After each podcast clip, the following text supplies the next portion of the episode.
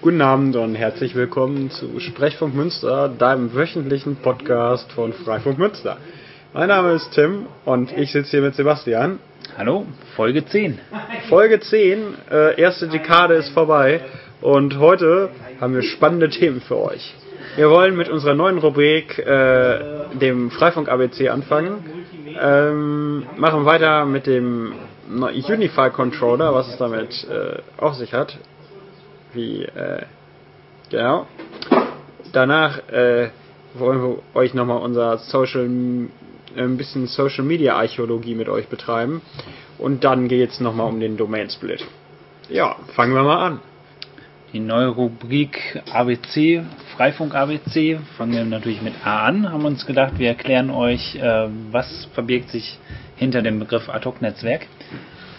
Ja, genau. Ähm, wir haben ja normalerweise mit unseren Handys, äh, mit unseren Smartphones, mit unseren Computern haben wir entweder LAN-Verbindungen zu unseren äh, Routern oder wir haben WLAN-Verbindungen und damit kommen wir ins Internet oder in irgendwelche Netzwerke rein. Und das ist halt immer stationär, ist halt irgendwie darauf angewiesen, dass irgendwo eine, äh, eine Empfangsstation ist. Das ist ja im Prinzip auch wie bei Mobilfunk, bei GSM-Netzen. Äh, ein Ad-Hoc-Netz ist ein bisschen anders. Das ist nämlich stationsunabhängig. Äh, du, da können zum Beispiel äh, Telefone eine direkte WLAN-Verbindung miteinander aufnehmen. Man kennt das ja, per Bluetooth schickt man sich mal irgendwelche Daten. Das geht theoretisch auch mit WLAN. Ist ähm, jetzt nicht so verbreitet, wir haben da eben schon mal so ein bisschen darüber gesprochen, warum das sein konnte. Wir wissen es ehrlich gesagt nicht. Ich kann mich erinnern, ganz früher, als die Access Points, die Router, die man zu Hause hat, noch so teuer waren. Man ist mit seinem nagelneuen Notebook der ersten Generation unterwegs gewesen und hat einfach kein WLAN in der Nähe gehabt. Um dann Daten zu übertragen, was man jetzt mit dem Smartphone meistens per Bluetooth macht, hm. hat man früher mit dem Computer ein Ad-Hoc aufgebaut, von Computer zu Computer. Ja, und ähm, das wird wieder populärer. In der Freifunkbewegung ist das ziemlich populär, weil unsere Router untereinander immer noch mal ein Ad-Hoc-Netzwerk aufbauen. Getrennt von dem, ähm, von dem Kundennetz, äh, von dem ähm, von dem Client-Netz. Von dem Client-Netz. Geräten, in denen man sich selbst bewegt. Äh, von den Geräten, die wir selbst benutzen, also abseits von den Kanälen, von den Kommunikationskanälen, die die Notebooks und Smartphones benutzen, reden die Geräte auch untereinander. Ja, genau. Ähm, die je, also die, ein Freifunkrouter funkt ähm, die ganze Zeit Signale aus und wenn dieses Signal bei einem anderen Freifunkrouter ankommt, dann schickt er das Signal zurück.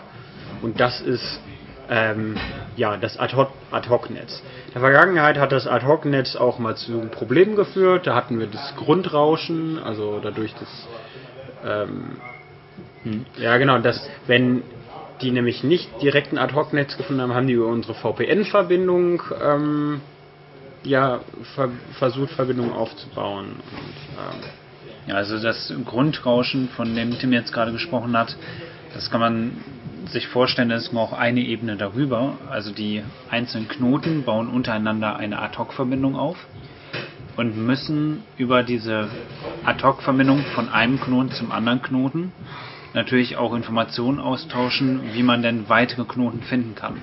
Wenn man also eine Perlenkette hat, ganz viele Knoten hintereinander, dann muss der Knoten ganz am Anfang der Kette auch wissen, dass ganz am anderen Ket äh, Ende der Kette der Router zu finden ist. Und äh, dieses Kommunizieren, wo finde ich welchen Knoten, obwohl das nur Verbindung zu Verbindung ist, nur ein Ad-Hoc-Netzwerk gewesen ist. Diese Informationen haben aber das gesamte System runtergebremst, weil es zu viele Informationen waren. Ja. Sobald wir in einem Netzsegment, in einer, wir nennen das dann Domäne, mehr als 200 Knoten haben, mehr als 200 Freifunkrouter, dann kommen wir an so eine Grenze, bei der sich das System selbst runterbremst. Ja, genau. Und äh, ja, das ist halt jetzt so das Ad-Hoc-Netz, so diese direkte Verbindung für Freifunk Elementar und das war der erste Teil vom Freifunk ABC. Wenn ihr weitere Informationen zum Ad-Hoc-Netzwerk sucht, dann gibt es da super viele Anleitungen. Just Google it. Und wo wir gerade schon beim Thema Netzsegmentation waren, können wir ja eigentlich direkt äh, dahin springen. Genau, eigentlich haben wir zum Schluss äh, überlegt, dass wir uns heute über das Domain-Splitting unterhalten. Ich glaube, in, in den ersten Folgen haben wir auch schon häufiger davon berichtet, dass wir unser Netz segmentieren. Und zwar genau aus diesem Grund mit dem Grundrauschen, dass zu viele Knoten in einem Netzwerk das Netz runterbremsen. Wir haben jetzt gerade in Borken wieder den Fall, dass dort, ich glaube, bei 200 Knoten in einem ja. Netz sind ähm, und wir so langsam die ersten Anzeichen davon bemerken, dass das Netz äh, langsamer instabiler wird. Und deswegen teilen wir es jetzt einfach auf. Das äh, machen wir inzwischen wirklich jeden Monat, dass wir irgendwo Teile vom Freifunk Münsterland weiter segmentieren, weiter splitten. Ähm, für euch, falls ihr euch fragt, wie passiert das überhaupt? Es passiert vollautomatisch, wenn ihr an dem Knoten den Auto-Updater aktiviert habt, also dass sich der Knoten automatisch bei unseren Servern meldet und fragt, ob es neue Informationen für ihn gibt, ob es eine neue Firmware gibt, die dann auch automatisch runterlädt und äh, ja, diese neuen Informationen nutzt. Und ähm, jeder Knoten, der auf der Karte sichtbar ist, ist für den Server natürlich auch bekannt, wo er sich gerade befindet.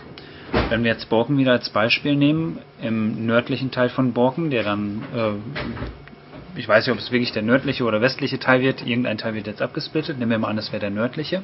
Ein Knoten, der sich dort befindet, meldet sich dann bei unserem Server und fragt nach neuer Firmware. Und unser Server antwortet nicht mit der allgemeinen Firmware für Borken, sondern sagt ihnen, bitte benutzt diese neue Firmware für Borken Nord. Die wird von dem Knoten automatisch installiert und der befindet sich dann in einem neuen Netzsegment. Also solange ihr den Auto-Updater aktiviert habt, landet der Knoten automatisch im neuen Netzsegment und kann auch seine Nachbarn wiederfinden. Die Nachbarn kann man nur innerhalb einer Domäne finden. Das heißt, einer aus Borken Nord kann einen Knoten in Borken Süd nicht mehr finden. Wenn der Knoten jetzt also gar nicht auf der Karte sichtbar ist und unser Server nicht weiß, wohin der Knoten geschubst werden soll sozusagen, dann kann es passieren, dass ein Knoten zwar im nördlichen Borken äh, beheimatet ist, aber gar nicht die Firmware für den Norden bekommen hat. Deswegen mit seinen Nachbarknoten keine Mesh-Verbindung, keine Ad-Hoc-Verbindung aufbauen kann und das ist ja die Grundidee von Freifunk für mehr Ausfallsicherheit, ein eigenes Netzwerk aufbauen, dieses Ad-Hoc-Netzwerk. Das funktioniert nicht, wenn die Knoten nicht auf der Karte sichtbar sind oder der Auto-Updater nicht aktiv ist. Und das ist auch der Grund, warum man sich halt schon immer mal angucken, äh, schon immer mal wieder seinen Router angucken soll. Die sagen ja immer ganz gerne hier, stellst den Router auf, schließt ihn an deinen normalen Router an, schaltest ihn ein und bist drin. Aber wie bei allen Geräten, wie bei allen Sachen, sollte man sich den halt auch mal angucken. Und äh, man muss nicht ständig auf unsere Webseite gehen, aber äh, vielleicht immer mal wieder den Router vielleicht auch mal kurz an- und ausschalten und ähm, äh, aus und wieder anschalten. Und äh, dann halt auch äh, vielleicht mal gucken, funktioniert das Internet noch? Und wenn es da Probleme gibt, einfach mal auf unsere Website gucken sich bei Oder uns in den verschiedenen Kanälen äh, melden. Ich glaube, das war die vorletzte, äh, die vorvorletzte Folge, in der wir mal einmal durchgegangen sind, was unsere Kommunikationskanäle sind. Kann ich nur empfehlen. Ich fürchte, es ist in manchen Teilen schon wieder inaktuell, aber äh, da verstehen wir so ein bisschen unsere Struktur. Ähm, Borken, das ist jetzt halt noch nicht alles in äh, Eisen gegossen. Äh genau, die äh, anderen, wir sind mal wieder in der Warp Zone heute Abend, ja. mittwochs abends in der Warp Zone unser Freifunktreffen. Und äh, heute waren wir, glaube ich, so um die zwölf Freifunker.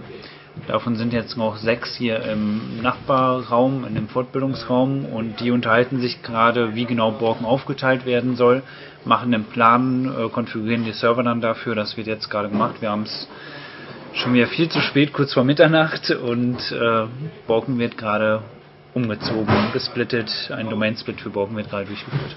Ja, also wenn wir mit dieser äh, Episode hier gleich aufhören, dann äh, ist schon wieder einiges in Stein gemeißelt. Und äh, aber wir haben euch jetzt einen groben Überblick gegeben und uns selber auch. und äh, dann werden wir sehen. Äh, ist jetzt alles nichts Weltbewegendes. Freifunk wird dadurch nochmal wieder ein bisschen flüssiger und es wird, wird gut. Äh, sag mal, haben wir eigentlich schon mal wieder Domänen eingestampft, weil die, ähm, äh, weil, weil die dann doch viel zu, zu lame waren? Ähm, es gibt diese alte Domäne 6 heißt die, glaube Hm. ich. Ich bin mir sicher, ob 6 war oder 9. Ich, glaub, ich glaube 6, ähm, mit der wir angefangen haben. Die benutzt noch FastD, also das alte Verfahren, um die Tunnel Hm. Oh, aufzubauen. ja, genau. Ich glaube, die wollen wir seit äh, Monaten abschalten, aber mehr da als sind ein noch, Jahr, glaube ich. da sind, glaube ich, noch 10, 20 Knoten drin ja. die diesen Auto-Updater deaktiviert haben. Äh, Und ja, würden wir jetzt die Domäne abreißen, dann würden die 20 Knoten auch nicht mehr funktionieren. Ja. Die müssen handeln, die Knotenbetreiber. Und äh, Also die haben wir nicht, äh, Die haben wir nicht nicht. abgeschaltet. Aber es, es also, glaube ich, noch eine Domäne, in der einfach gar kein Knoten drin ist. also, ja. Nee, ich meinte jetzt eher so, ob wir mal irgendwann wieder so ein durch ein Update verschiedene Router wieder zusammengeführt haben. Äh, Also ein, ein, einen negativen Domain-Split. ja, sozusagen, also ein Domain-Merge. Äh, Ich habe die, diesen Terminus hier noch nicht gehört. ich meine nicht, weil wir Ständiges die, Wachstum. genau, die Domain-Anzahl steigt ständig. Wir sind Ja. jetzt bei über 60 Domänen, glaube ich. Boah.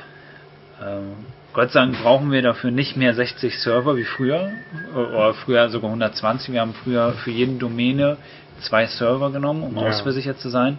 Und durch eine technische Umstellung schaffen wir es jetzt auch auf einem Server mehrere Domänen laufen zu lassen. Äh, Ich habe gerade so ein Memory im Kopf, was man machen, man machen könnte. Auf die, einen, auf die eine Seite schreibt man. Äh, ah, nee, es ist dann nicht mehr Memory, aber. Äh, ich kann nee, dir gar nicht folgen. Nee, ähm, einfach mal so ein. Ähm, ja, hat ja niemand mehr im Kopf, welche Domäne welche ist. Und wir haben ja diesen schönen Firmware-Downloader, da sieht man ja die Karte vom Münsterland, wo äh, alle Netzsegmente aufgeführt sind, farblich unterschiedlich. Und da würde ich gerne mal wissen, wer alles noch weiß, welche Domäne eigentlich welche Nummer hat. Und äh, da könnte man eigentlich mal ein kleines Spiel hier an so einem, äh, so, so ein bisschen Pubquiz-mäßig mal hier Ja, ich so weiß aber, dass Simon auf jeden Fall gewinnen würde. Simon, einer von unserem Team hier, äh, ist hauptsächlich für alle Karteninformationen zuständig. Also der malt diese Farben in den Firmware Downloader, der macht Auswertungen, der ist begeisterter Mapillery-Benutzer und äh, Ja, beschäftigt sich allgemein mit dem Thema sehr viel. Ich würde ihn einfach damit beauftragen, das, das selber zu erstellen, weil dann kommt er nicht in die Versuchung, einfach Mhm. den Pokal abzuräumen.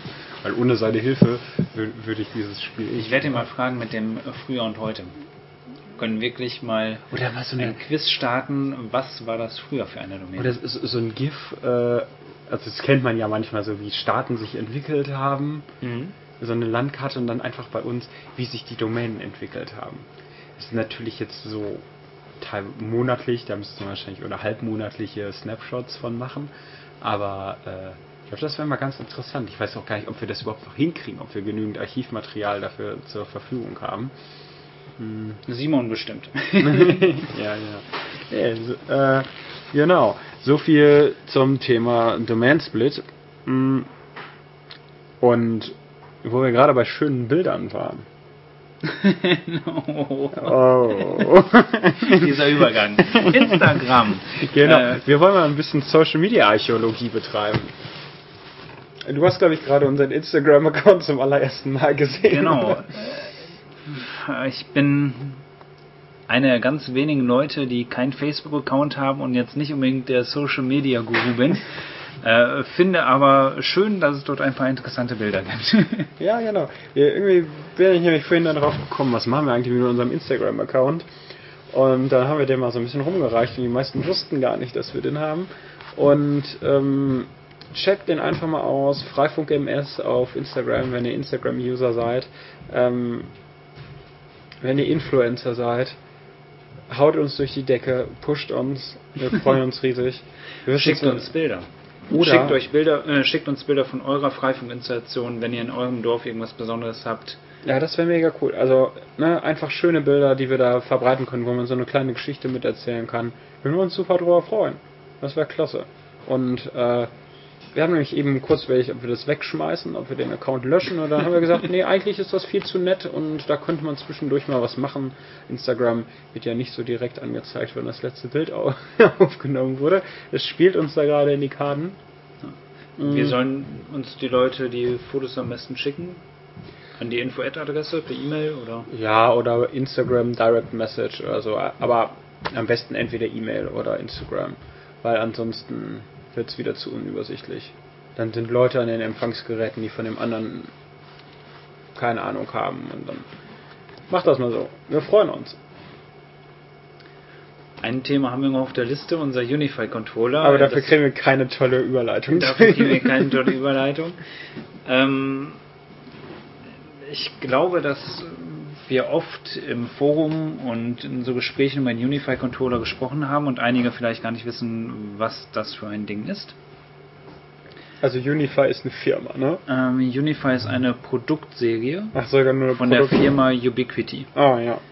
Ähm, Freifunker benutzen sehr gerne Ubiquiti-Firmware, weil die schnell umzuflashen sind mit eigener Firmware. Äh, Hardware, nutzen gerne Hardware.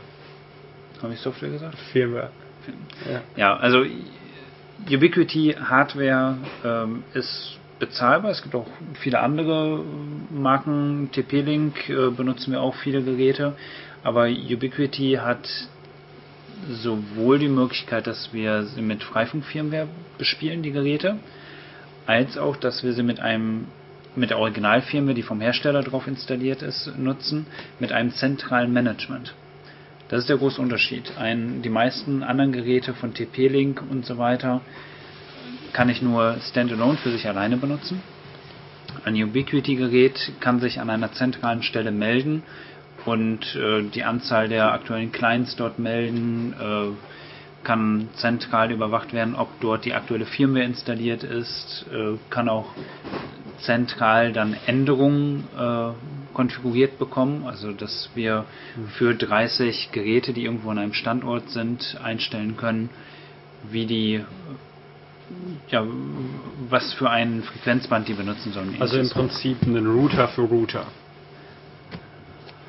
ja, eher ein Oder eine ein Kochbuch, Schaltzentrale. Eine, für eine Ja. Schaltzentrale für mehrere Router. Aber vielleicht bin ich schon viel zu weit, ähm, weshalb man überhaupt Geräte mit Originalfirmware nutzen sollte. Ist ja die Das Frage, würden wir die also eigentlich nie tun, weil wir sind ja eh Idealisten und äh, An sich ist Freifunk Firmware natürlich besser, weil die Freifunk Firmware über dieses Ad-Hoc-Netzwerk andere Knoten finden kann und halt ein richtiges Ad-Hoc-Netzwerk, ein Mesh-Netzwerk aufbaut.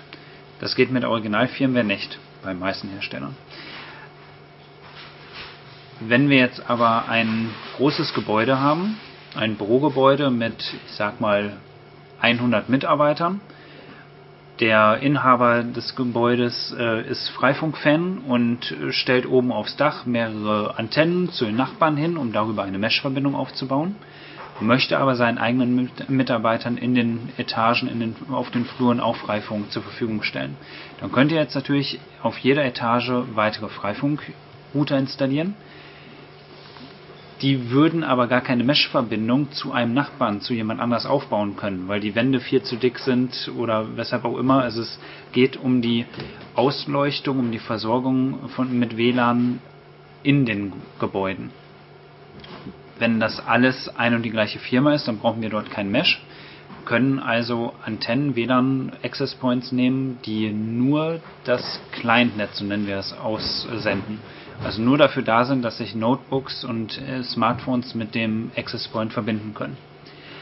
Dafür nehmen wir dann die Original-Firmware und verbinden diese Router, diese Access Points an einer zentralen Stelle mit einem Freifunkrouter, der besonders leistungsstark ist, der dann wiederum die Verbindung zum Internet aufbauen kann, die Verbindung zu den anderen Access Points, die oben auf dem Dach sind, die dann wieder die Verbindung zu den Nachbarn aufbauen können. Das ist ja, glaube ich, in Münster beim am Domplatz auch so. Ne? Da hängen ja ähm, Router und auf Ja. den Routern, die man unten vom Platz aus sehen kann, da ist Original-Firmware drauf Mhm. und dann gibt es da halt so eine Schaltzentrale, Genau. wo dann das Funk, wo das Netz dann ins oder ja, wo eigentlich das, das eigentliche Freifunknetz generiert wird. Ja, da haben wir allerdings die Originalfirmware nicht aus dem Grund, dass wir kein Mesh brauchen. Das ist ja draußen, da freuen wir uns über jeden Mesh-Partner, Ja. den wir dort haben. Sondern äh, der Hauptgrund ist, dass Freifunkknoten meistens nicht so leistungsstark sind, wenn es sehr viele Ah, Clients ja. gibt. Also nehmen wir an, äh, in einer Aula, in einer Schule, auf einem Vorplatz, wo auch immer, gibt es 60, 70, 80 Personen, die gleichzeitig über einen Knoten ins Internet gehen wollen. Dann brauchen die, ja, dann können die keine Standard-Freifunk-Firmware benutzen. Die, meiste, die meisten Geräte, die meiste Hardware, auf denen Freifunk läuft, sind dafür nicht leistungsstark genug. Dann nehme ich zum Beispiel den Unify UAP Pro oder ähnliches. Das ist so ein Gerät aus dem Businessbereich, im 150 Euro oder so müsste der aktuelle Marktpreis sein. Lass dort die Originalfirmware drauf, sende das Freifunknetz aus und darüber können dann auch diese 60, 70, 80 Leute gleichzeitig. Es gibt sogar einige Geräte, die wir jetzt neuerdings einsetzen, den UAP AC HD. Der kann dann auch mal angeblich 200 Clients gleichzeitig nutzen. Einen Live-Test haben wir damit noch nicht gemacht. Das schaffen wir jetzt vielleicht in Borken am nächsten Wochenende auf dem Markt. Da werden wir mal einen X-Point benutzen und die Kleinzahl dann halt genau im Auge behalten.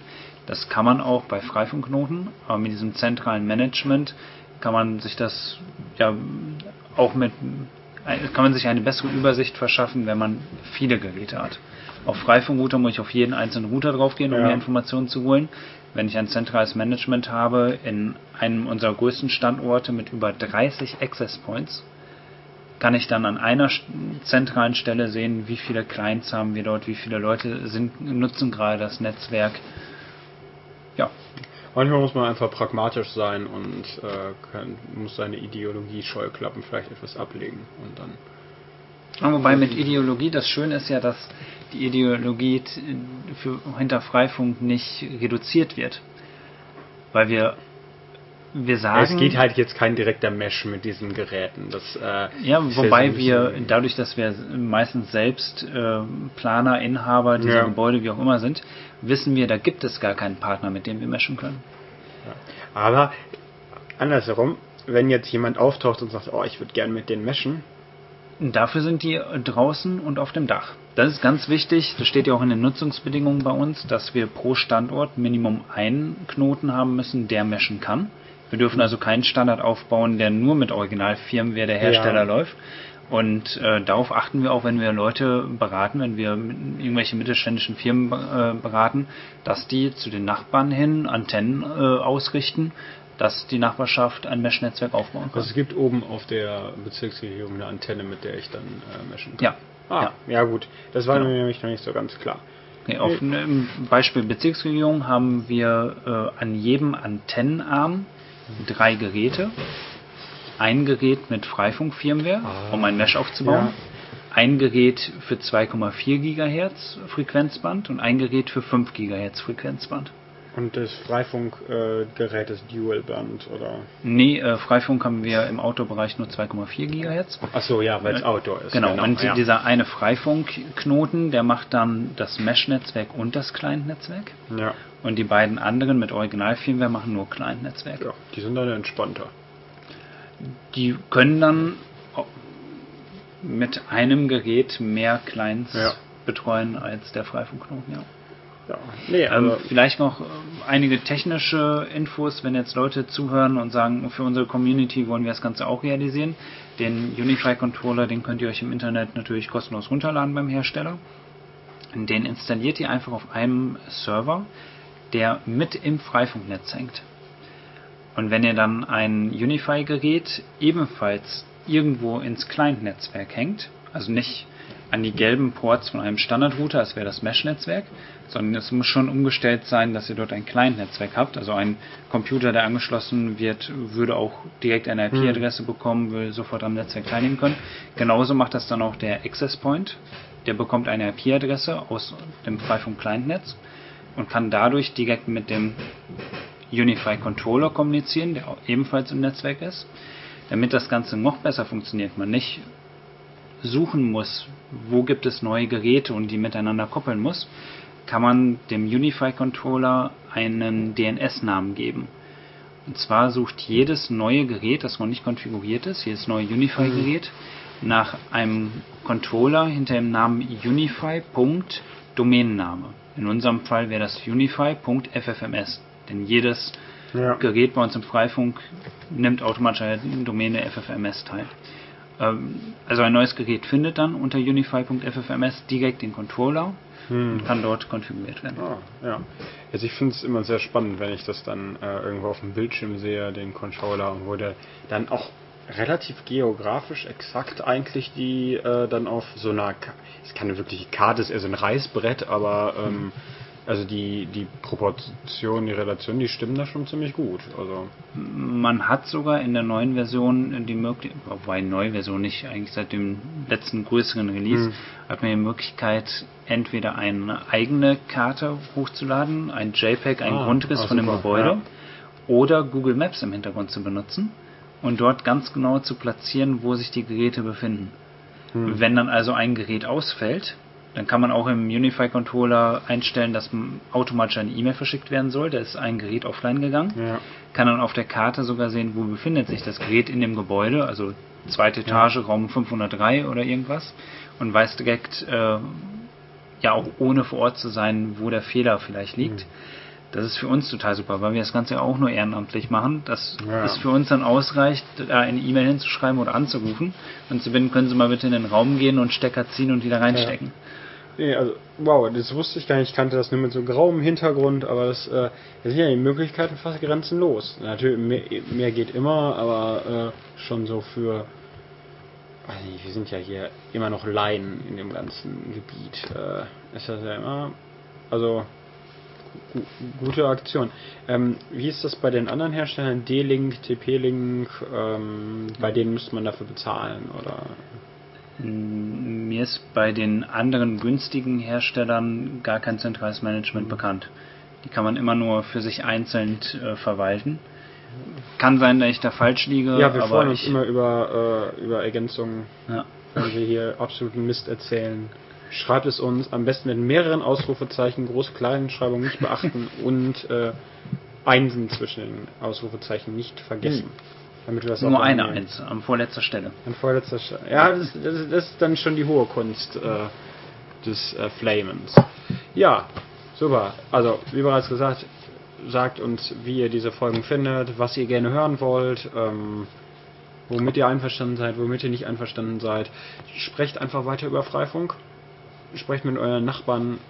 Wenn ihr, also passiert ja immer mal, dass man gerade selber keinen Router aufstellen kann aus verschiedensten Gründen aber wenn ihr dann schon Router habt, dann lasst ihn nicht verstauben, sondern gebt ihn einfach an jemanden, der wirklich Bock hat, mitzumachen. Ja.